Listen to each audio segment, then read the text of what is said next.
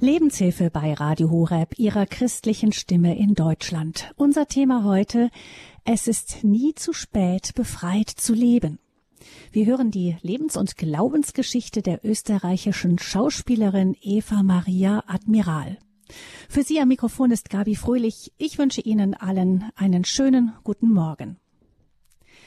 Geboren in ein wohlhabendes Wiener Elternhaus, gehobenes katholisches Mädcheninternat, studiert an der Pariser Sorbonne, später Ausbildung an der renommierten Schauspielschule Max Reinhardt Seminar.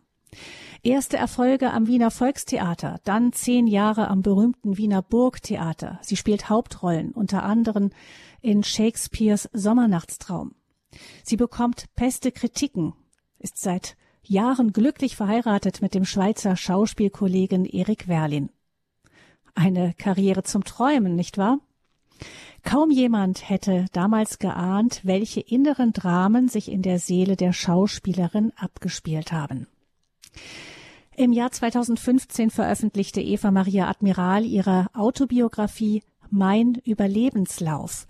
Darin erzählt sie, wie es hinter den Kulissen des erfolgreichen Bühnenmenschen aussah, aber auch von ihrem Liebesweg mit Gott, der sie Schritt für Schritt auf den Weg in die innere Freiheit führte. Eva Maria Admiral ist unser Gast hier bei Radio Horeb. Sie ist uns zugeschaltet aus dem kleinen Hendorf bei Salzburg, wo sie aktuell zu Hause ist. Herzlich willkommen, Frau Admiral. Schön, dass Sie hier mit uns verbunden sind. Ja, guten Morgen. Danke für die schöne Einleitung. Frau Admiral, sitzen Sie im Schnee? Ja, jetzt sitzen wir noch im Schnee. Ja. Schön. Aber also wir können noch mit dem Auto fahren. Alles gut. Sie sind in der ländlichen Gegend inzwischen, in der Gegend von Salzburg, etwas näher an Deutschland dran als Ihre Heimat Wien. Ähm, Sie haben mir gesagt, dass das daran liegt, dass Sie beruflich sehr viel auch in Deutschland unterwegs sind. Wo kann man Sie denn bei uns erleben? Genau, ich, also die, die meisten Buchungen, also eigentlich fast alle Buchungen kommen aus Deutschland. Ähm, wir haben so verschiedene Schwerpunkte. Wir machen ja Seminare. Letzte Woche das Seminar Die Macht der Kränkung zum Beispiel. Wir machen aber auch Fachseminare, Stimme, Sprechen und unterrichten auch an Hochschulen. Und das ist alles in Deutschland. Und das, und das ist dann so ein Schneeballsystem. Die Kabarett, Kabarettabende, das läuft dann alles in Deutschland, weil einer erzählt es dem anderen. Und so kommt das, dass wir eben zum Beispiel letzte Woche in Hannover waren. Mhm. Ähm, Sie sagen Seminare, äh, Macht der Kränkung zum Beispiel, das geht in Richtung ähm, seelisches Psychologie. Sie haben auch gesagt, wir, wenn ich das richtig weiß, ist das gemeinsam mit Ihrem Mann, nicht wahr? Genau, genau. Mhm. Weil wir wie kamen Sie denn? Ja? Wie kamen Sie denn zu diesen Themen? Ja, aus meiner eigenen Lebensgeschichte heraus. Also angefangen haben wir natürlich mit Fach, äh, mit mit uns unser Fach ist Stimme, Sprechen, Rhetorik, ähm, Stimmtraining und alle diese Sachen. Und angefangen haben wir mit diesen Seminaren und auch an der Hochschule. Und langsam, langsam sind wir während dem Unterrichten draufgekommen, hm, es wäre doch ganz gut, wenn wir uns mal die Ebene dahinter anschauen. Was steckt denn hinter den Stimmproblemen? Und was steckt denn dahinter, wenn ich immer undeutlich spreche, so dass ich immer sagen kann, das habe ich nicht gesagt. Also die, den, praktisch den Boden von, von Stimme und Sprache, das hat ja ganz viel mit meiner Seele und mit meinem, mit meinem Selbstwertgefühl zu tun. Und dann habe ich natürlich Themen, Themen genommen, mit denen ich selber äh, sehr, sehr lang gekämpft habe. Mhm. Sie sind aber auch weiterhin auf der Bühne, vor allem mit Soloprogrammen, nicht wahr? Genau, also da nehme ich dann eben Dinge wie, wie ähm, das Stück vom Glück, da geht es also darum, was macht Menschen wirklich glücklich weil das Dinge sind, die ich lange, lange bearbeitet habe. Weil mein Problem war ja, ich habe immer gedacht, es muss doch eine Möglichkeit geben, wenn ein Mensch mit einer, sagen wir mal, schwierigen Vergangenheit, schweren Vergangenheit oder schweren Kindheit, wenn der dann erwachsen wird, das muss doch möglich sein, dass der auch ein glückliches, zufriedenes Leben hat, obwohl doch Genetik und äh, Vergangenheit und alles dagegen spricht. Und deshalb habe ich mich da auf den Weg gemacht. Und seitdem gehen sehr viele Menschen mit diesen Weg, dass es eben doch möglich ist und wie es möglich ist. Ja. ja, Sie haben gesagt gerade schon, Sie haben eine schwierige Kindheit gehabt und die auch gemacht hat, dass Sie wirklich unglücklich waren, lange ja. Zeit, ja. viele Jahre. Jetzt ja. habe ich eben so die Fassade erzählt von dem, wie Sie groß geworden sind. Das klingt ja erstmal bilderbuchmäßig, Ihre Eltern mhm. erfolgreiche Unternehmer, Wien. Mhm. Ähm, ja, das klingt so fast nach Postkarte. Aber wenn man dann in ihre Geschichte hineinschaut, tiefer hineinschaut, dann verbirgt sich dahinter ganz, ganz viel Dunkelheit. Da wollen wir jetzt mal mit Ihnen kurz hineinsteigen, damit wir verstehen, wo Sie herkommen. Ja. Ähm, das fing ja schon mit der Geburt an, nicht? Sie haben, als ich so gelesen habe, was mit Ihrer Geburt schon war, ähm, da hatte man das Gefühl, es wird einem etwas kalt, ein wenig.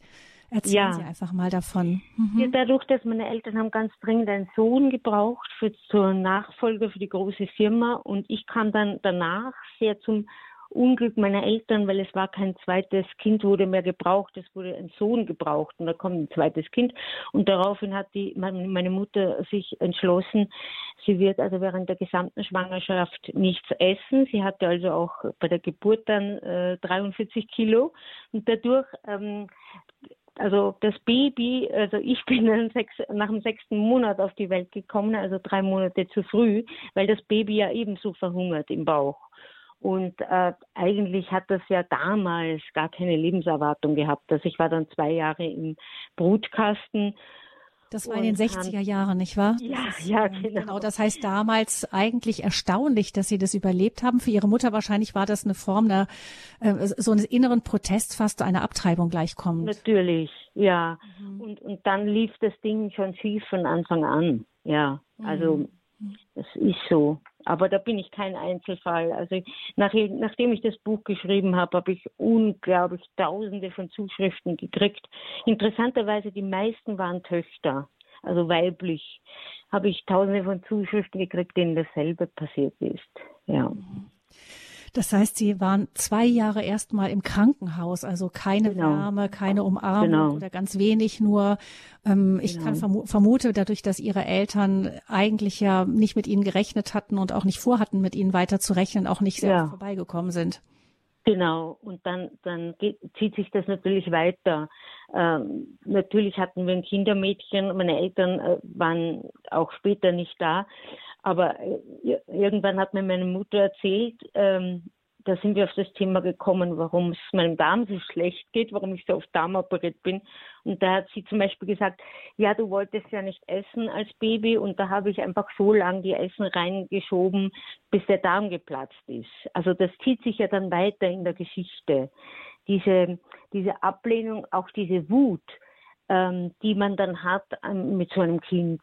Ähm, das, das hat sich später fortgesetzt. Also im Internat hat mir mal eine Erzieherin gesagt, äh, den Satz, der ist mir gestern eingefallen, die hat gesagt, du bist, so, du bist so stur, dich sollte man zu Tode prügeln. Hm.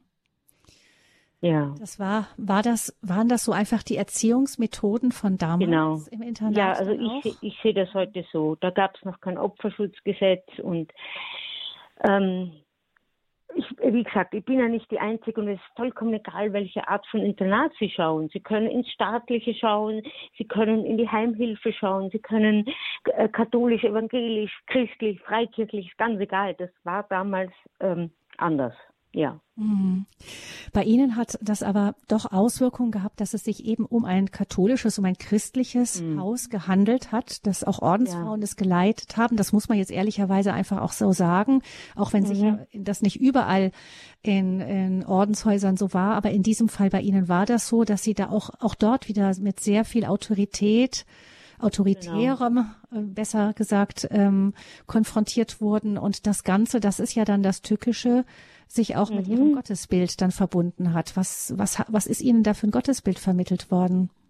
Genau, weil Sie müssen sich vorstellen, wenn man neun Jahre ist und das sind 30 Kinder und die äh, katholische Schwester ist der einzige erwachsene Bezug, Bezugsperson, die ja auch ähm, diese Verpackung wählt, äh, Bibelworte oder eben Gott als Erziehungsmittel einzusetzen. Also ich zeige es mal mit einem praktischen Beispiel. Mhm. Wir durften nicht reden am Abend, nachdem das Licht abgeschaltet war im Schlafsaal und ich habe geflüstert Und sie hat zum Beispiel, sie ist reingekommen und sie hat diesen Satz gesagt, nimm dein Bett und geh.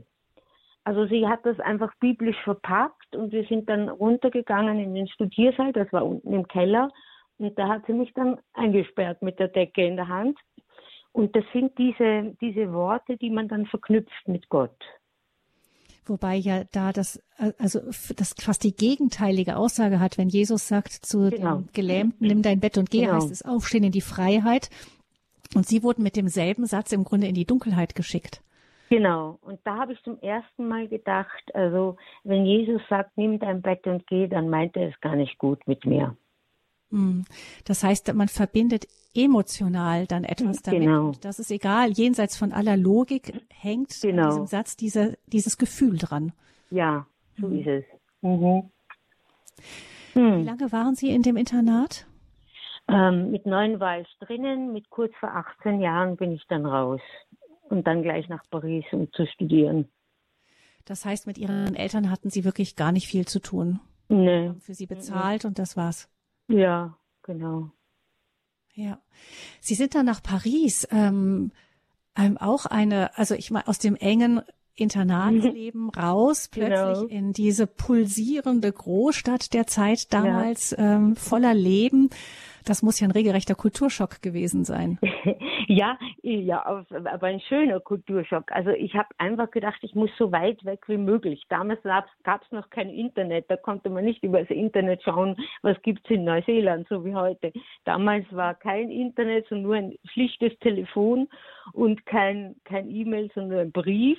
Und so musste sich ja die Suche auf Europa ähm, minimieren sozusagen. Und ich habe dann so ein Stipendium angesucht in Frankreich an der Sorbonne und das habe ich dann bekommen und da bin ich dann dahin gefahren. Mhm. Und ähm, war das dann für Sie, dass Sie da so innerlich befreit aufatmen konnten, sagten so, jetzt bin ich endlich da, wo ich immer hin wollte? Also im ersten Moment auf alle Fälle. Im ersten Moment habe ich gedacht, das ist die Welt, das ist die Freiheit. Habe aber sehr schnell gemerkt, dass mir meine, wie soll ich sagen, dass mir mein Inneres immer nachfolgt, dass ich, dass ich mein Inneres nicht loswerde, dass ich auch die Kämpfe in mir, die Kämpfe mit mir selber, mit meinem Körper, mit meinen Eltern, dass ich die nicht loswerde. Also das geht dann schon nach zwei, drei Monaten merkt man, uch, ich habe, ich habe ja immer noch den ganzen Rucksack jetzt dabei. Hm. Wie hat sich das ausgedrückt? Das hat sich nicht zum Beispiel ausgedrückt mit diesen typischen körperlichen Erscheinungen. Ich hatte ja immer Schlafstörungen und die gehen natürlich nicht weg, sondern das bleibt ja in dir. Also die, gerade die körperlichen Geschichten, die bleiben. Und auch natürlich die Gedankenspiralen, die bleiben auch. Man denkt dann immer wieder, ähm, diese Gedankenspirale, äh, wie könnte ich bloß mit meinen Eltern und wie könnte ich bloß eine Beziehung knüpfen mit meinen Eltern und diese ganze, dieses ganze Damoklesschwert, was da über dir hängt. Man denkt ja, ich muss das und das schaffen, dann werde ich glücklich und ich habe es aber nicht geschafft. Hm. Oder werde ich anerkannt? Mhm. Ja. Die Liebe, die ich so Genau. Ja. Hm.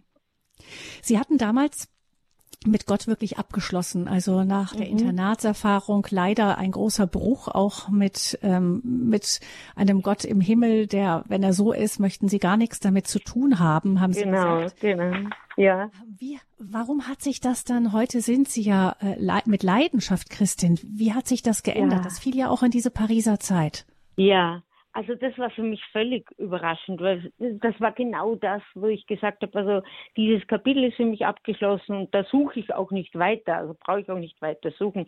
Ich habe immerhin acht Jahre lang Zeit gehabt, um zu bemerken, dass es äh, nichts für mich ist.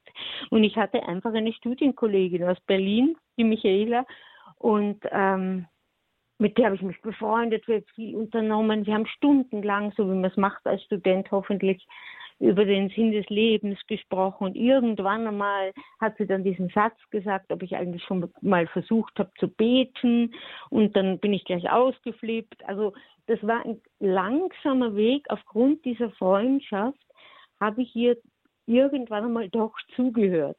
Wobei sie hat mich nicht angepredigt und irgendwelche Bibelverse um die Ohren gehauen, sondern sie hat mir nur erzählt, was sie so mit Gott erlebt und was sie schon mit ihm erlebt hat. An das kann ich mich deutlich erinnern. Und später dann kann ich mich deutlich erinnern, dass sie erzählt hat über das Buch der Offenbarung. Da wusste ich gar nicht, dass es das gibt, das Buch der Offenbarung. Hatte ich bis dahin noch gar nicht gehört. Und das hat mich natürlich, das also hat mir natürlich imponiert, wie sie mir gezeigt hat, die, die Prophezeiungen, die sich schon erfüllt haben. Das hatte auch so was Mystisches. Also sie hat mich auf zwei Seiten sozusagen gepackt, innerlich. Also das war diese Begegnung mit dieser überzeugenden jungen Christin, die sie ja. doch wieder ein Stück weit geöffnet hat. Aber wie genau. wurde es dann zu ihrem persönlichen Glauben? Was ist da passiert? Genau, also erstens mal ein Satz von der Michaela, der mir sehr eingeleuchtet hat. Die hat, die hat zu mir gesagt, ähm, Eva Maria, ich kann dir stundenlang vom Segeln erzählen und wie schön das ist, das Meer und der Wind. Ich kann dir das bildhaft machen, kann dir Geschichten erzählen. Aber du wirst es nicht erfahren, wenn du nicht ins Boot einsteigst.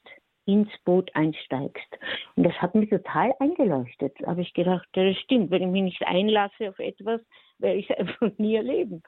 Und ich wollte dann, ich habe dann, ich habe dann in Paris, habe ich dann über die über die Dächer, nach diesem Abend habe ich über die Dächer von Paris geschaut und habe gesagt, äh, also Gott, ich kenne dich zwar nicht, aber wenn es dich gibt da draußen, dann dann äh, müsstest du dich ganz deutlich mir zeigen. Das war das Erste. Und zweitens habe ich gesagt, und, und du hast nur zwei Wochen Zeit.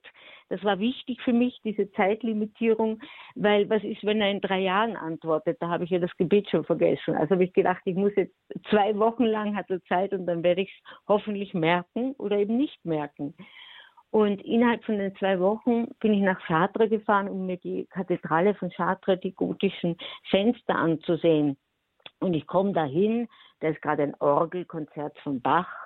Ich mag weder Bach noch Orgel, aber ich wollte mir nur die Fenster ansehen und gehe da rein und schaue mir das Fenster an und schaue so Richtung Kreuz und hinter mir die mächtige Orgelmusik.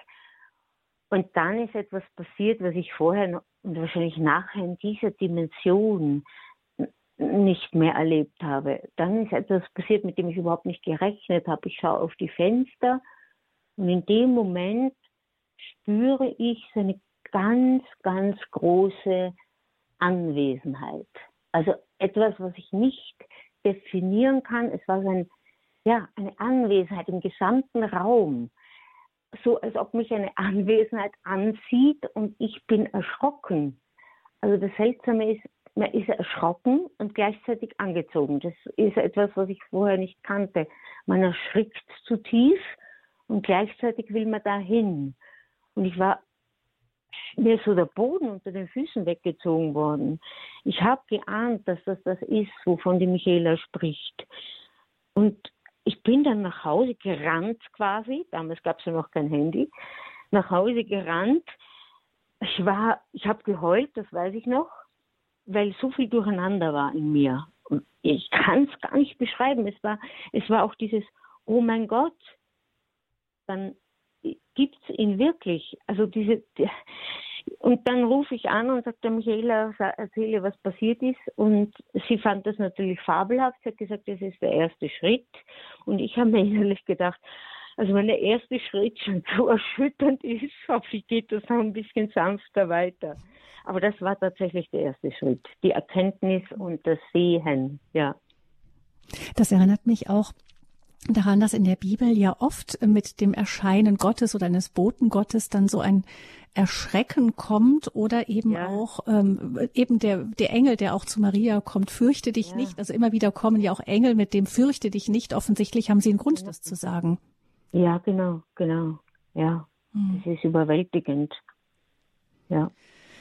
Und dieses ähm, Erlebnis, das hat sich Ihnen eingebrannt. Sie können das ja bis heute erzählen, so wie als wäre es gestern gewesen. Ja, das sind Erlebnisse, die, die bleiben Gott sei Dank im Herzen. Ja. Eva Maria Admiral, sie ist österreichische Schauspielerin, erzählt uns von ihrem Weg mit Gott unter dem Titel Es ist nie zu spät, befreit zu leben. Wir hören jetzt eine Musik und dann möchten wir natürlich von Frau Admiral auch noch wissen, wie es dann weiterging, wie dieser Weg sich dann intensiviert hat und wie sie überhaupt dann auch zur Schauspielerei kam.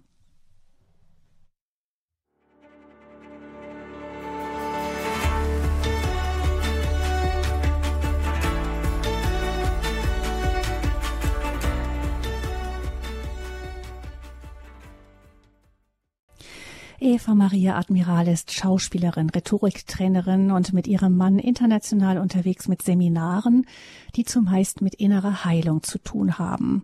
Sie tut das, weil sie selbst viele Schritte der inneren Heilung gehen musste, ihre Kindheit als ungewolltes Mädchen in einem emotional unterkühlten Elternhaus hatte tiefe Spuren hinterlassen. Und sie konnte diesen Weg der Heilung gehen an der Hand Jesu, den sie als junge Frau kennengelernt hat, nachdem sie ihn erst als Akter gelegt hatte aufgrund von schwierigen, schlimmen Erfahrungen in einem christlichen, in einem katholischen Internat.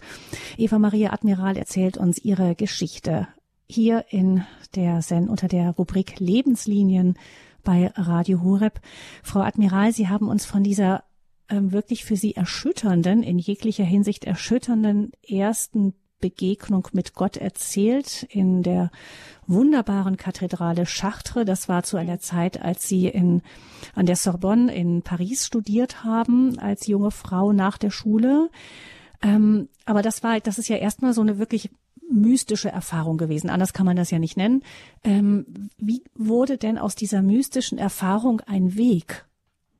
Genau, das Sie hat mich, meine Freundin hat mich dann mal in einen Gottesdienst mitgenommen und dieses, dieses Bild, was ich erzählt habe, von wegen, man kann das Segeln nur verstehen, wenn man ins Boot einsteigt.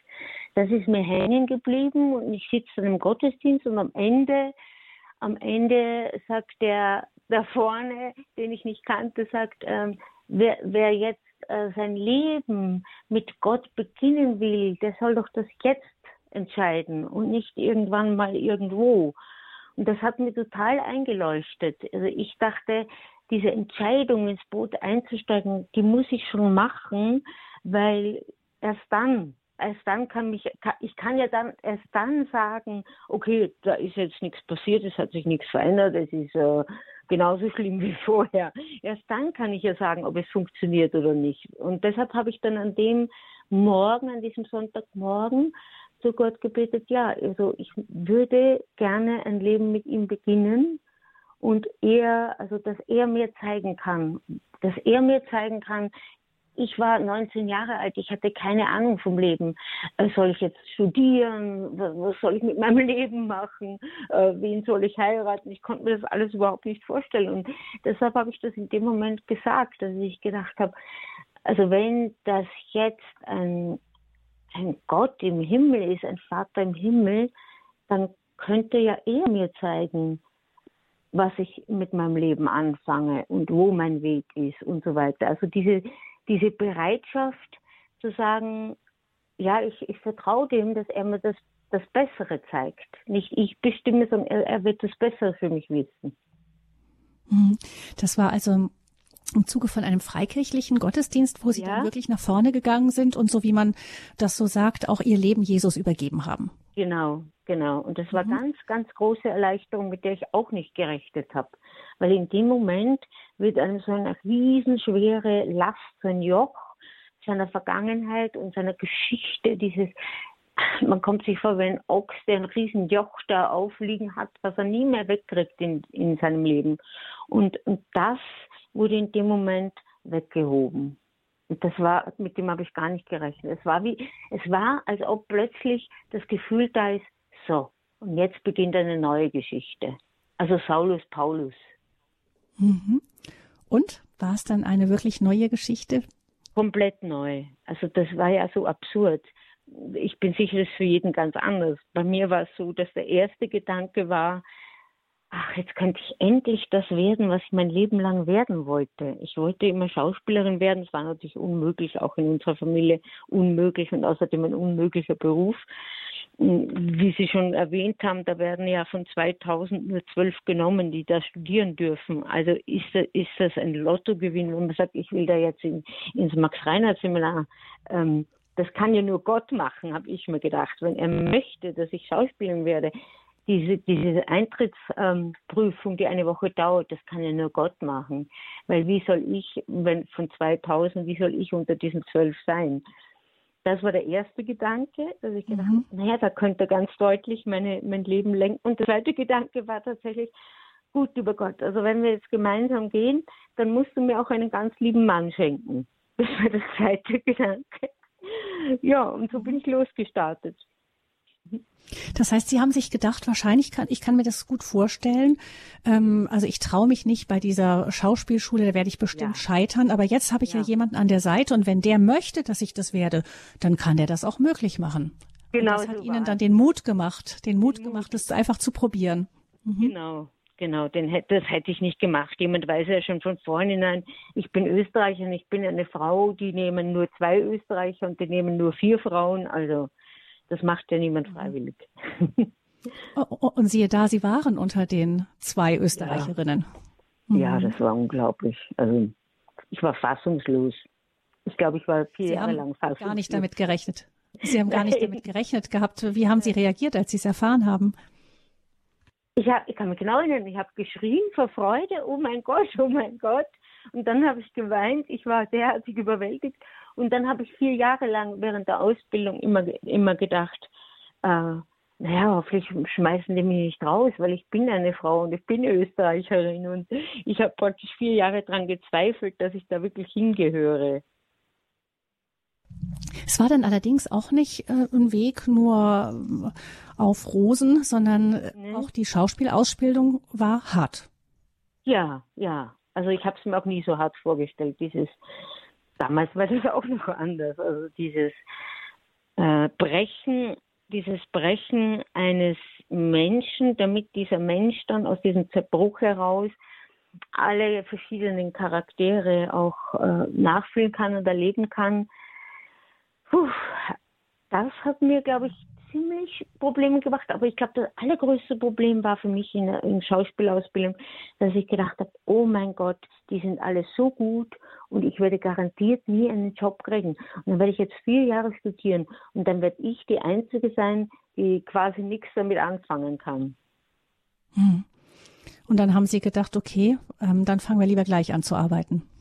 Genau, das habe ich gleich. Den, ab dem zweiten Jahr darf man am Theater spielen und arbeiten. Das habe ich dann gleich gemacht bis zum vierten Jahr, weil ich also Angst heraus, weil ich gedacht habe, da sehen mich wenigstens die Regisseure und ich habe so eine Angst.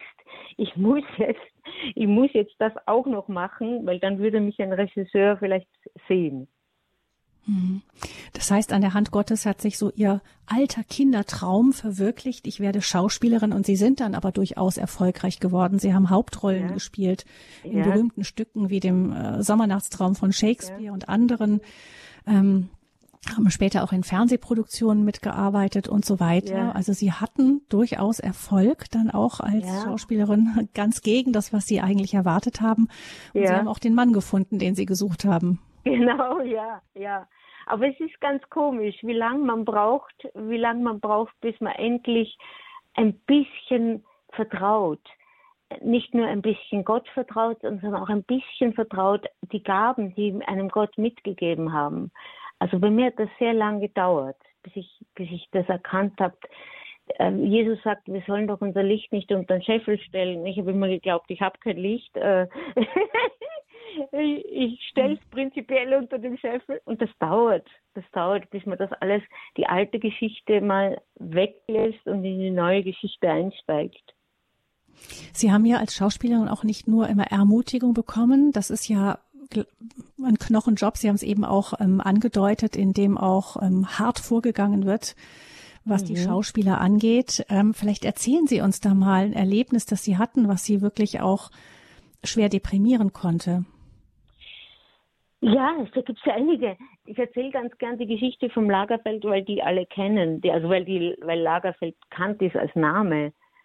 Das war so eine Phase, äh, da haben wir Salzburger für die Salzburger Festspiele gespielt und äh, der, der Lagerfeld hat die Kostüme gemacht und wir standen da, die drei Schauspielerinnen nebeneinander in einer Garderobe und hinten kam der Karl Lagerfeld rein mit seinen drei wunderschönen Assistenten und der hat meinen Arm genommen, kam rein, nimmt meinen Arm und greift so ein bisschen an die Haut und den Arm und sagt, das ist so ein Scheißmaterial, mit dem Material kann ich nicht arbeiten, das ist so ein Scheißmaterial. Und das Scheißmaterial, das war mein Körper. Ja, und ich war damals vielleicht 23, 24. Und in dem Moment habe ich gedacht, ja, er hat recht. ich habe ein Scheißmaterial, er hat recht. Ich bin weder groß, noch habe ich lange Beine, noch habe ich einen großen Busen. Also ich habe ihm in dem Moment beigepflichtet. Und das sind so, das sind so Sätze, ganz komisch, die erzeugen dann kleine Lebenskrisen und Katastrophen.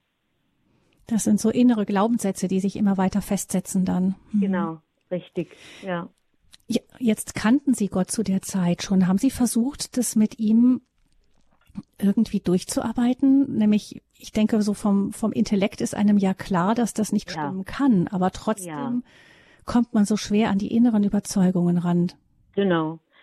Ich habe spätestens da begonnen, mit dieser mit, mich mit da, mich damit zu beschäftigen, mit, mit den, wie Sie sagen, mit den inneren Glaubenssätzen.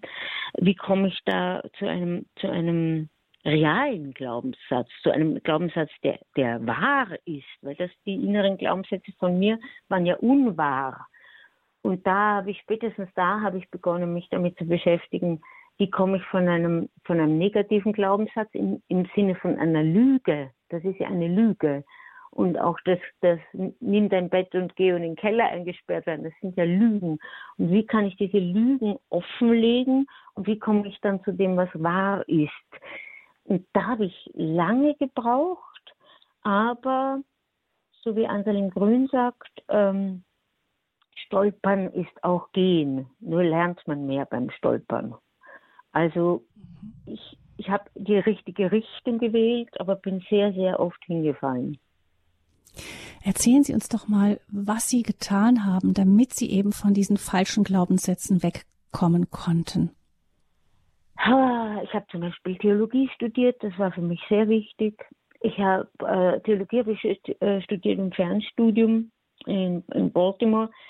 Ich wollte es auf Englisch machen, weil auf Deutsch diese Worte die ich ja kannte, alle aus der Bibel und so weiter. Auf Deutsch konnte ich es nicht, wie soll ich sagen, wertneutral sehen, sondern auf Deutsch war es für mhm. mich so, so schwierig, diese, diese Sprache, diese fromme Sprache, die religiösen Ausdrücke, das konnte ich alles nicht richtig einordnen. Und auf Englisch war das Problem total weg. Das war also wie eine neue Sprache lernen. Das ist doch toll. Wenn es auf, einer anderen Sprache ist, lerne ich eine neue Sprache, auch eine neue Herzenssprache. Und die war am Anfang für mich das Englische. Später habe ich das dann ausgeweitet mhm. mit dem Italienischen. Ähm, ich höre auch sehr gerne den Papst Franziskus zu in, in, auf Italienisch, weil das sind ganz andere Wortbilder. Das war sicher eine Sache. Und die andere Sache ist klar, so wie viel Sorge ich ich hatte eine Begleitung nötig, die mir auch hilft, Dinge einzuordnen. Keine Frage. Also Sie haben konkrete Schritte unternommen. Sie wussten, da stimmt was nicht und ich ja. will dem eine neue Sprache entgegensetzen. Sie haben buchstäblich eine neue Sprache auch ähm, dann gewählt, ja. um diese neue Herzenssprache zu lernen. Das finde ich einen spannenden Aspekt. Und ähm, Sie haben aber auch sich Hilfe geholt. Ja. Und ähm, ja. Vielleicht erzählen Sie uns noch die Geschichte, wie Sie Ihren Mann kennengelernt haben, weil die auch so schön ist. ja, da war ich in der Schauspielakademie und wir haben uns beim Fechtunterricht kennengelernt. Bei Fechten wird man der Größe nach eingeteilt und ich bin klein und mein Mann ist auch klein und so haben wir ständig miteinander gefochten. Und dann äh, eines, eines Morgens fechten wir und äh, er nach der Stunde gibt er sein Visier hoch und steht vor mir, wir beide in Fechtanzug, und er steht vor mir und sagt, ähm, ich glaube, ich habe mich in dich verliebt. Und ich war, also, ich habe gar nicht gewusst, was sagt man dann? Was sagt man da drauf? Keine Ahnung, was mache ich jetzt? Und jetzt habe ich gedacht, jetzt muss ich überlegen, ich laufe schnell in die Garderobe und ziehe mich um, weil dann habe ich so ein, ein, zwei Minuten, um darüber nachzudenken, habe ich umgezogen. Als ich zurückkam, stand er immer noch hier da in dem Fechtsaal. Und ich habe dann mich vorhin hingestellt und habe gesagt, ich glaube, ich auch. Und dann sind wir Tee trinken gegangen. so hat es begonnen. Da war ich 19, ja. Also eine lange Zeit auch, die Sie Seite an Seite gehen und inzwischen auch mit den Seminaren gemeinsam unterwegs sind. Ja, genau. Hm. Eva Maria Admiral ist unser Gast hier in der Lebenshilfe bei Radio Horeb. Sie hat uns ihre Geschichte erzählt. Es ist nie zu spät, befreit zu leben. Das ist der Titel, den sie selbst auch dafür gewählt hat. Wir möchten natürlich Sie, liebe Hörerinnen und Hörer, mit einladen, auch in diese Sendung. Vielleicht haben Sie auch Ähnliches erlebt wie Frau Admiral oder Sie haben Fragen an Sie. Sie können gerne anrufen unter 089 517 008 008. Das ist die Nummer hier zur Lebenshilfe bei Radio Horeb mit Eva Maria Admiral 089 517 008 008. Diese Sendung läuft auch bei Radio Maria Südtirol. Ähm, ein herzliches Willkommen an dieser Stelle noch besonders an die Hörerinnen und Hörer in Südtirol. Auch Sie können natürlich gerne anrufen oder aus jeglichem anderen Ausland mit der Vorwahl für Deutschland 0049 und dann 89 517 008 008.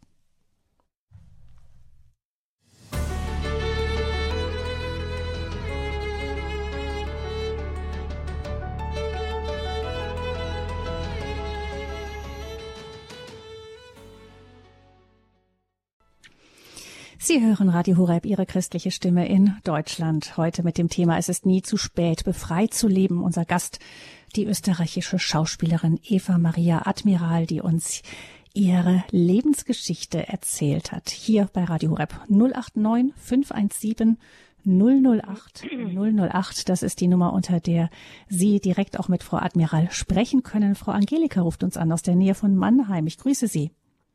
Ja, guten Morgen. Guten Morgen. Eine Frage, nur eine. Ja. Ähm, welche Rolle spielt der Vater? Ist er gar nicht dabei bei der ganzen Geschichte oder ist er abgespalten worden oder ich weiß es nicht. Das interessiert mich schon, seit ich das äh, höre. Ja, meinen Sie den Vater im Himmel oder den leiblichen Vater? Ihren leiblichen Vater. Meinen leiblichen Vater. Ja, wir hatten kaum eine Beziehung. Er ist mittlerweile gestorben. Mhm. Es war so, so, so, sozusagen eine Fernbeziehung. Ja, also die Mutter hat die Hauptrolle gespielt. Nein, die, da ich nicht zu Hause aufgewachsen bin, war das auch nicht wirklich eine Hauptrolle. Mhm. Es waren beide ähm, die, die Jane Fonda hat mal im Interview gesagt, my parents were self-involved. Also damit wollte sie sagen, meine Eltern waren so mit sich selbst beschäftigt, mhm. dass sie mhm. gar nicht dazugekommen sind. Ja. Gut, ja. Das war meine Frage, mehr nicht. Vielen Dank. Ja, danke Ihnen. Wiederhören. Wiederhören. Ja, danke schön, Frau Angelika, für den Anruf. Alles Gute Ihnen in die Nähe von Mannheim. Es kam noch eine Anschlussfrage äh, dazu rein, die ähm, passt ganz gut zu dieser Frage. Die Frage geht an Sie, Frau Admiral. Hatten, haben Sie Kontakt zu Ihrem Bruder und haben Sie Ihren Eltern verzeihen können? Mhm. Das ist natürlich ein großes Kapitel, auch im Buch, ähm, ein langes Kapitel und das hat, das war sicher das Kapitel, was ich würde vielleicht sogar sagen, das allerschwerste Kapitel in meinem Leben. Ähm, Kontakt zu meinem Bruder war die Frage, Kontakt zu meinen Eltern. Das habe ich lange, lange versucht. Das war ja so mein Lebensziel. Ich habe gedacht, wir Christen, wir können doch Fußabstreifer werden. Das können wir doch. Wir haben ja ein Vorbild. Wir können doch so lange auf uns herumtrampeln lassen, bis wir es vielleicht doch schaffen, Liebe zu kriegen und vielleicht eine Beziehung zu eröffnen oder wie auch immer oder Versöhnung. Ich habe mir das so schön vorgestellt und das ist nicht eingetreten sondern im Gegenteil. Ähm, und da kommt jetzt ein Punkt hinzu, dass die größten, unsere größten Misserfolge, unser größtes Scheitern ist auf das Einzige, was uns hilft, die Perspektive zu wechseln. Das Einzige. Denn ich war ja noch immer in dem, in dem Modus, hinten nachlaufen, hinten nachlaufen, Beziehung herstellen, Beziehung herstellen und du, du holst dir also im Ununterbrochen deine Schläge ab bis zu dem Moment, wo ich dann das Testament gelesen habe von meinem Vater, wo ihm gestanden ist, ich möchte, dass meine Tochter Eva Maria keinen einzigen Cent erhält, aus dem und dem Grund und so weiter. Diese ganze Ablehnung schwarz auf weiß, dass ich das lese, das war für mich natürlich eine meiner größten Krisen, aber auch, das war für mich der Entschluss zu sagen, also wo Gott zu mir gesagt hat, durch diese Enterbung.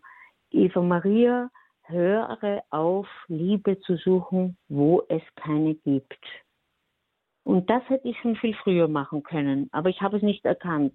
Ich bin, ich habe, mhm. ich habe es weitergemacht und weitergemacht, anstatt zu erkennen, aufzuhören, Liebe zu suchen, wo es keine gibt. Und das ist natürlich ein unendlicher Schmerz, das stimmt. Niemand verlässt gern die eigene Familie, niemand. Aber ich bin der festen Überzeugung, es gibt Gründe, warum es fürs Überleben wichtig ist, seine Familie mhm. zu verlassen. Und äh, Vergebung ist ja auch ein Weg, nicht der, mhm. Mhm. ist ja meistens auch ein langer Weg, der genau selbst wenn die andere Seite, eben gerade dann schwierig, wenn die andere Seite keine Öffnung zeigt. Mhm. So ist es, genau. Und die erste, der erste Weg ist die Distanz. Ja. Mhm. Ja. Dankeschön für die Antwort, die ehrliche. Dann würde ich weiter hören Frau Helga aus Unterfranken. Grüß Sie Gott. Ja, guten Morgen. Also, da ich zurzeit krank bin, habe ich die Gelegenheit, heute mitzuhören. Und ich bin sehr dankbar darum. Manchmal muss es so kommen, dass man äh, ja was Gutes erfährt, beziehungsweise ja, also wir könnten glatt Schwestern sein, Frau Admiral. Ich möchte ja. eigentlich, ich möchte nicht zu tief da reingehen, sondern ich möchte nur sagen, ich habe über 30 Jahre habe ich die Mystikerin gelesen, die Maria Valtorta, der Gottmensch, mhm. zwölf Bände. Mhm. Und immer wieder lese ich es. Das ist so nah an der Bibel. Und äh, da sagt der Herr mal, wir haben unser ganzes Leben Zeit, äh, um zu wachsen, um zu erkennen, um heil zu werden. Und das mhm. hat mir auch viel Druck genommen in der eigenen ja. Lebensgeschichte. Ja. Und da habe ich mir gedacht, ja, Herr, ich muss heute nicht was äh, können. Und ich habe mich auch so ja. angestrengt für die Familie und die Arbeit und alles. Habe immer nur die Anstrengung gelebt und überdeckt mit Gutsein und Leben und als Christ auch. Und wir sind in der katholischen Familie auch aufgewachsen. Aber alles weit davon entfernt. Auch das, was Sie gerade gesagt haben. Also wow, wir könnten uns die Hand geben. Es ist wie mhm. eine geistige Schwester selbst im Leid. Ja. Aber es ist wirklich so, ähm, nur in absoluten Verlust und Ablehnung. Ich bin überzeugt, äh, nur da drin, äh, in dem Prozess des Wachsens auch, die Tiefe mhm. Gottes zu erkennen und auch die Liebe Gott Vater. Ich glaube, sie sind auch ein Vaterkind. Und mhm. ähm, so wie so wie ich auch. Und dieses, mhm. äh, ja, wie Christus am Kreuz, in der größten Not. Gott hätte machen können, Gott Vater, dass er ihn äh, heruntergenommen hätte oder äh, mhm. äh, Christus hätte selbst äh, machen können. Aber nein, wirklich mhm. dieses Durchgehen. Und ich bin überzeugt, nur durch dieses Durchgehen erleben wir wirklich in der Seele, auch körperlich, aber in der Seele äh, tiefste Heilung. Und ich glaube, erst mhm. am Lebensende, wenn man zurückschaut, mhm. wird uns ganz bewusst, wie wir, wie Gott da war, wie Gott vom Anfang mhm. eigentlich da war. Es ist leider tragisch, dass man in sowas, äh, dass das halt passiert. Es war auch bei mir, aber ich habe mir manchmal gedacht, Gott hat mir mal gezeigt, habe gesagt, Herr, warum denn? Ein Kind mhm. kann doch gar nichts dafür. Es, es kommt, es muss gefüttert, es muss äh, heranwachsen, es muss dieses und das Ne? Ja, und er sagte, mhm. nein, ich kann gar nichts dafür, man ist eigentlich nur äh, der Schlagball für das, was die eigenen Eltern selber nicht zusammengekriegt haben und die wieder in ihrer äh, Erziehung, die Generation zuvor, so diese mhm. Generationsschuld, diese Generation, die wo, mm. oder wenn Menschen unglücklich zusammenkommen und dann heiraten müssen und du kannst mm. eigentlich gar nichts dafür, dass du entstehst. All dieses Mhm. Aber mhm. letztlich will Gott nur das Heil des Menschen. Wenn wir uns darauf einlassen, so wie sie in das Boot gestiegen sind, so ja. wie ich einen ganz schmalen Weg gegangen bin. Ja, man muss wirklich dieses Ja sprechen und es ist auch äh, oft, äh, es ist zwar freudig, aber es kommt auch die Wüste, die Dunkelheit. Also kein Mensch braucht mhm. glauben, wenn man mit Gott geht, dass das so ach, auf der Überholspur ist. Nein, das bin ich zu ehrlich hm. und Sie auch. Wir wissen um dieses andere. Ja, wir ja. wissen darum, dass das ja die wahre Wahrheit ist. Ich sage oft, wie viel weinst du in dein Kissen oder unter der Decke? Sag mir doch die Wahrheit und nicht das, was man was die Welt hören will. Nur dieses ist dann die Bereicherung aneinander, an ein Wachsen. Und wir spüren, dass wir hören, oh, ich bin ja gar nicht allein, da gibt es ja andere auch, die haben dasselbe, ja. dieselbe Miserie. Mhm. Und das Tausende. verbindet, das ja. macht stark, ne? das genau. macht uns ja. authentisch, das macht uns ehrlich. Vielen Dank. Ich danke Ihnen auch. Danke. Ich danke Ihnen auch. Ja? Behüte Gott und Dankeschön auch. Wiederhören. Ja, vielen Dank für Ihren Anruf. Alles Gute Ihnen. Viel Segen nach Unterfranken. Möchten Sie noch etwas ergänzen, Frau Admiral? Ja, das ein, war für mich ein Schlüsselelement in der Heilung zu erkennen, wo wäre ich denn heute ohne alle diese Vergangenheit, ohne meine Geschichte. Die Kompetenzen, die ich heute habe, dass ich jetzt zum Beispiel hier mit Ihnen sprechen darf, die Kompetenz dazu habe ich ja entwickelt aufgrund meiner Geschichte. So sagt Anselm Grün, ist eigentlich, Anselm Grün sagt, meine größte Wunde ist zu einem größten Schatz geworden. Hm. Das habe ich nicht gleich verstanden, muss ich ehrlich zugeben. Ich fand, das ging zu fromm, zu christlich. Aber wenn man es dann nachvollzieht, wer bin ich denn heute aufgrund meiner Geschichte und wo bin ich heute aufgrund meiner Geschichte?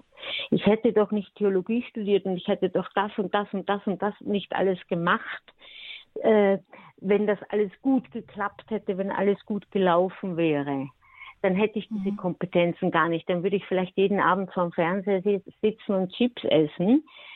Ähm, nur das kann ich mir nicht leisten, weil wenn ich jeden Abend vorm Fernseher sitzen würde und Chips essen, dann wäre ich totunglücklicher Mensch, weil ich musste ja die Kompetenzen entwickeln, damit ich überleben kann.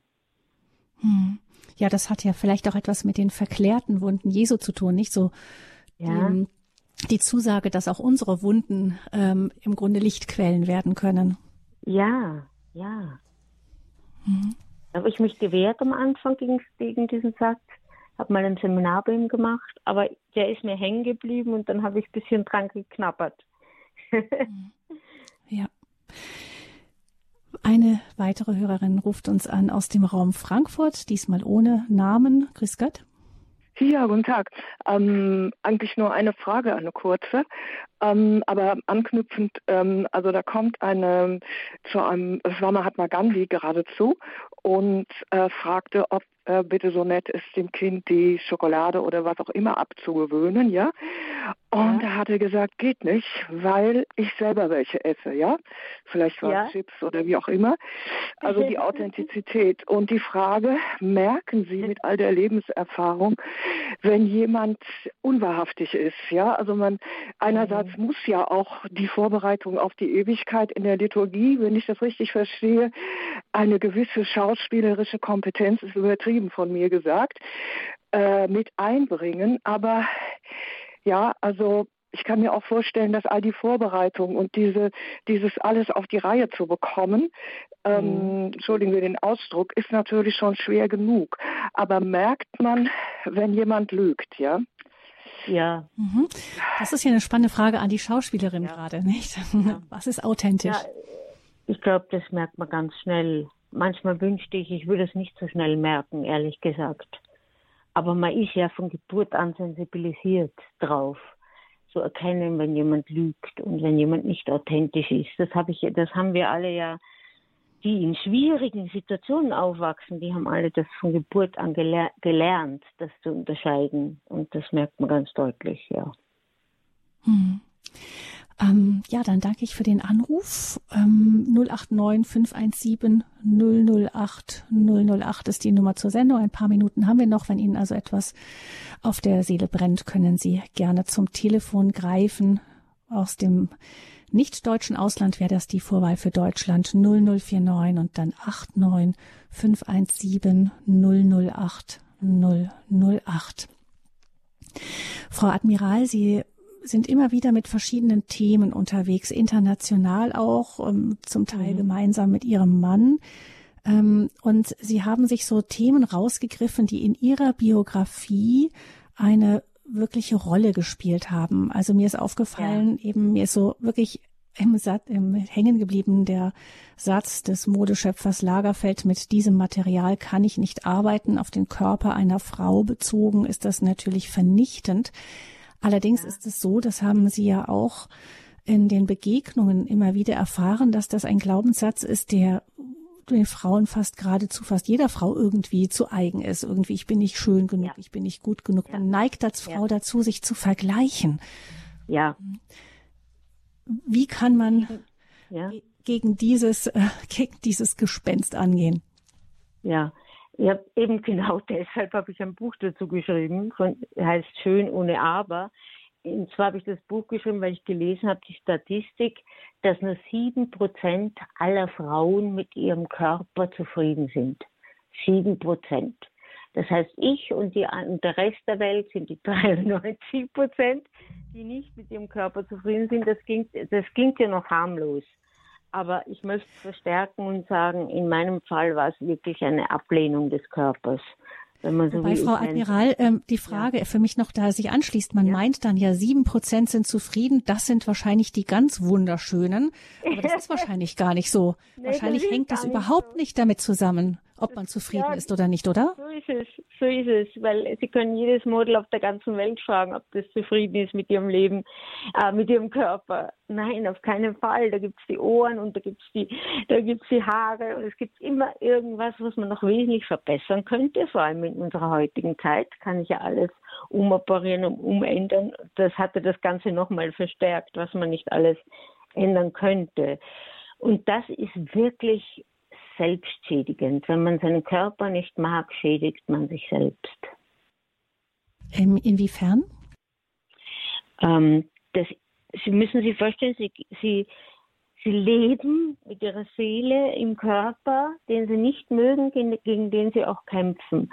Und wie es Theresa von Avila auf einen Punkt gebracht hat, ist, wenn wir aber, sie sagt, tut deinem Leib etwas Gutes, wenn wir aber unserem Körper etwas Gutes tun, dann sagt der nächste Teil ist dann, damit deine Seele Lust hat, darin zu wohnen. Wenn wir aber mit unserem Körper uns befreunden, dann ist das wie eine Wohnstätte für unsere Seele. Dann ist das nicht mehr abgetrennt, sondern alles, was dem Körper wohl tut, tut auch der Seele wohl.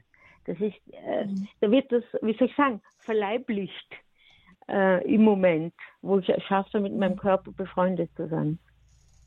Ist vielleicht symptomatisch, dass ähm, gerade eben man mit dem Körper viele einfach, das ist äh, so regelrecht auf Kriegsfuß steht eine Gesellschaft nicht. Ja. Ich denke daran, das hat erst die Frauen vor allem betroffen. Inzwischen habe ich ja. den Eindruck, dass auch die jungen Männer sich ähm, viel an ja in irgendwelchen Muckibuden abrackern und am Ende auch nie zufrieden sind mit dem, was sie da erreichen. Man vergleicht sich, der eine ist äh, so und so gebaut, dann der andere vielleicht einfach anders und dann sieht man das immer und ähm, da ist ein enormer Druck. Das geht mhm. ja auch ähm, symptomatisch dahin, dass man sagt, okay, das, das Geschlecht ist nicht meins und so. Es geht oft ja. um so eine Ablehnung des Körperlichen. Ja, ja. Also man kann es gar nicht sich vorstellen, wenn, wenn es in unserer Ära gewesen wäre, dass man mich mit 13 gefragt hätte, fühlst du dich eher als ein Mädchen oder fühlst du dich eher als ein Bub? Äh, also da, da, da wäre ich ja derartig überfordert gewesen. Und das ist aber die, die, äh, die Atmosphäre, in der wir heute aufwachsen als Kinder. Ja hängt vielleicht auch damit zusammen, dass der Glaube an einen Gott, der Mensch Fleisch geworden ist, eben verdunstet. Ja, ja, sehr schwere Identitätskrise, ja. Mhm. Das ist ein Thema, das Sie selber beschäftigt, eben dieses ähm, Schön ohne Aber. Ja. Selbstannahme. Ähm, und dann ein Thema, das haben Sie vorhin eingangs genannt, womit Sie auch unterwegs sind, ist die Macht der Kränkung. Auch das haben ja. Sie selber vielfach erlebt. Ähm, das sind dann wohl diese Glaubenssätze, die dann immer wieder durch Kränkung bestätigt werden. Ich habe den Eindruck aber, Frau Admiral, dass es auch so ist, wenn man so etwas ohnehin schon glaubt, nicht, dass man nicht genügend ist, nicht ja. genügt, dass dann ähm, solche Worte einfach häufiger kommen. Auf jeden Fall werden sie häufiger wahrgenommen. Ja, klar, absolut. Das ist ja die, der Filter, mit dem ich dann durch die Welt laufe wenn ich mit dem Glaubenssatz durch die Welt laufe, ich bin eh nie gut genug und ich bin eh nie schön genug oder was auch immer, dann werde ich genug Bestätigung finden in der Gegenwart. Ähm, und das sind dann die Glaubenssätze, die einem das Leben überschatten. Man sieht dann gar nicht die andere Seite, man sieht das nicht. Man sieht nur den Herrn Lagerfeld und die anderen Schauspielerinnen, die alle zehn Kilo weniger haben. Man sieht dann nur durch diesen Filter. Und ähm, diese, diese Entscheidung, dass man sagt, Moment mal, Moment mal, stopp, ist das wahr? Ist, kann ich sicher sein, dass das wahr ist, dass mein Körper scheiß Material ist? Ich sage es deshalb, weil es der Herr Lagerfeld so gesagt mhm. hat. Ja, also dieses in Frage stellen, das ist ja eine der wichtigsten Aufgaben von uns Christen. Da steht, erneuert euch in eurem Gedanken, in eurem Sinn. Ja, diese Erneuerung von Gedanken in unserem Sinn, in unserem Mindset, das ist tatsächlich unsere Entscheidung und unsere Verantwortung. Mit welchen Gedanken stehe ich denn in der Früh auf? Und mit welchen Gedanken gehe ich abends ins Bett? Das ist tatsächlich unsere Entscheidung. Und das Gehirn liebt Richtung, also damit die Amygdala, das Alarmzentrum im Gehirn, nicht sofort losbrüllt. Das Gehirn mag Richtung, Fokus. Und ich weiß, jetzt ist unsere Zeit abgeschlossen, das müssen wir dann das nächste Mal weitersprechen. Gerne. Dankeschön, Frau Admiral, Eva Maria Admiral hier in der Lebenshilfe mit dem Thema Es ist nie zu spät, befreit zu leben. Frau Admiral, schön, dass Sie hier mit dabei waren und uns Ihre ganz persönliche Geschichte, auch Ihre Liebesgeschichte mit Gott erzählt haben. Vielen mhm. herzlichen Dank. Ich danke für das Gespräch. Liebe Hörerinnen und Hörer, wir äh, freuen uns, wenn Sie auch weiter hier mit dabei sind. Wir danken auch Ihnen ganz herzlich dafür, dass Sie unsere Sendungen immer wieder durch Ihre Anrufe bereichern, aber auch, dass Sie uns unterstützen, es möglich machen, dass wir Sendungen wie diese hier senden können. Danke für Ihre Spenden, Ihre treuen Spenden. Viele von Ihnen haben auch Daueraufträge eingerichtet und wir können deswegen eben auch weiterarbeiten. Vielen herzlichen Dank dafür und für alle, die sich um uns bemühen, indem sie auch Flyer verteilen, andere Menschen auf Radio Horeb aufmerksam machen oder ganz schlicht und einfach last but not least ganz sicher für uns beten. Ein herzliches Vergelt's Gott dafür. Mein Name ist Gabi Fröhlich. Ich danke Ihnen fürs Zuhören und Frau Admiral würde ich gerne noch ein kurzes Schlusswort lassen. Was ähm, würden Sie sagen, wenn Sie so auf Ihr Leben zurückblicken und ähm, so für sich so ein Fazit ziehen? Ja, das gilt für alle Hörer. Ja, wir haben eine Vergangenheit. Ja, wir haben eine Geschichte. Das stimmt. Aber wir sind nicht unsere Vergangenheit. Und wir sind nicht unsere Geschichte. Wir haben eine alte Geschichte, das stimmt. Und wir haben eine neue Geschichte mit Gott, genau wie Saulus, Paulus. Und die neue Geschichte hat Gott mit ihnen schon längst angefangen, sonst würden sie heute nicht zuhören. Die neue Geschichte hat schon längst begonnen und da steigen wir neu ein. Wunderbar. Vielen Dank, Frau Admiral. Alles Gute und ich danke. Ihnen einen weiteren gesegneten Tag.